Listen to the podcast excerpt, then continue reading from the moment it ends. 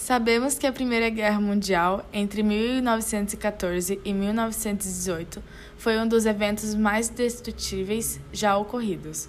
Uma das estratégias de combate mais aplicadas na segunda fase da guerra foi a Guerra de Trincheiras, a qual servia para que os exércitos conseguissem manter as posições conquistadas e planejar o avanço sobre outras.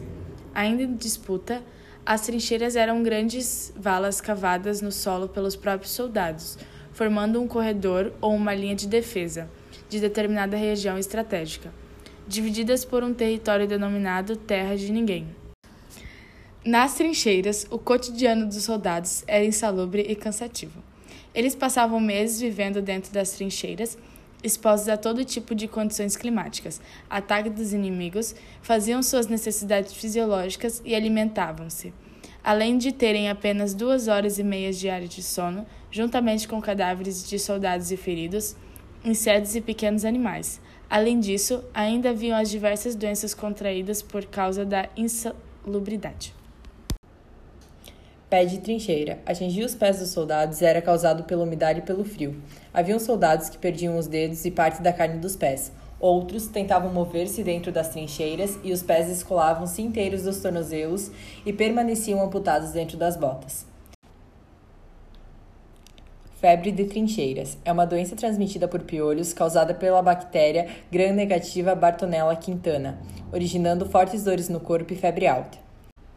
Gripe espanhola. Inicialmente era nociva, não causando mais que três dias de febre e mal-estar, mas na sua segunda aparição tornou-se mortal. Doenças de pele. Devido ao lama em que os pés dos soldados ficavam enterrados diariamente, as freiras e micoses eram comuns. Para reabastecer o cantil com água, muitos soldados recorriam a poços deixados pela chuva. Para aliviar o sofrimento, suprimentos diários de rum, vinho ou conhaque eram oferecidos às tropas. O fogo amigo provocou grandes baixas. Na confusão que rolava durante uma ofensiva, os soldados podiam ser atingidos por metralhadoras de suas próprias trincheiras. Calcula-se que, só no exército britânico, cerca de 75 mil soldados tenham sido mortos pela própria artilharia. O lança-chamas foi usado pela primeira vez em combate na Primeira Guerra, lançando jatos com um alcance de 25 a 40 metros seus operadores corriam um grande perigo, bastando um único tiro no tanque de combustível para morrerem queimados.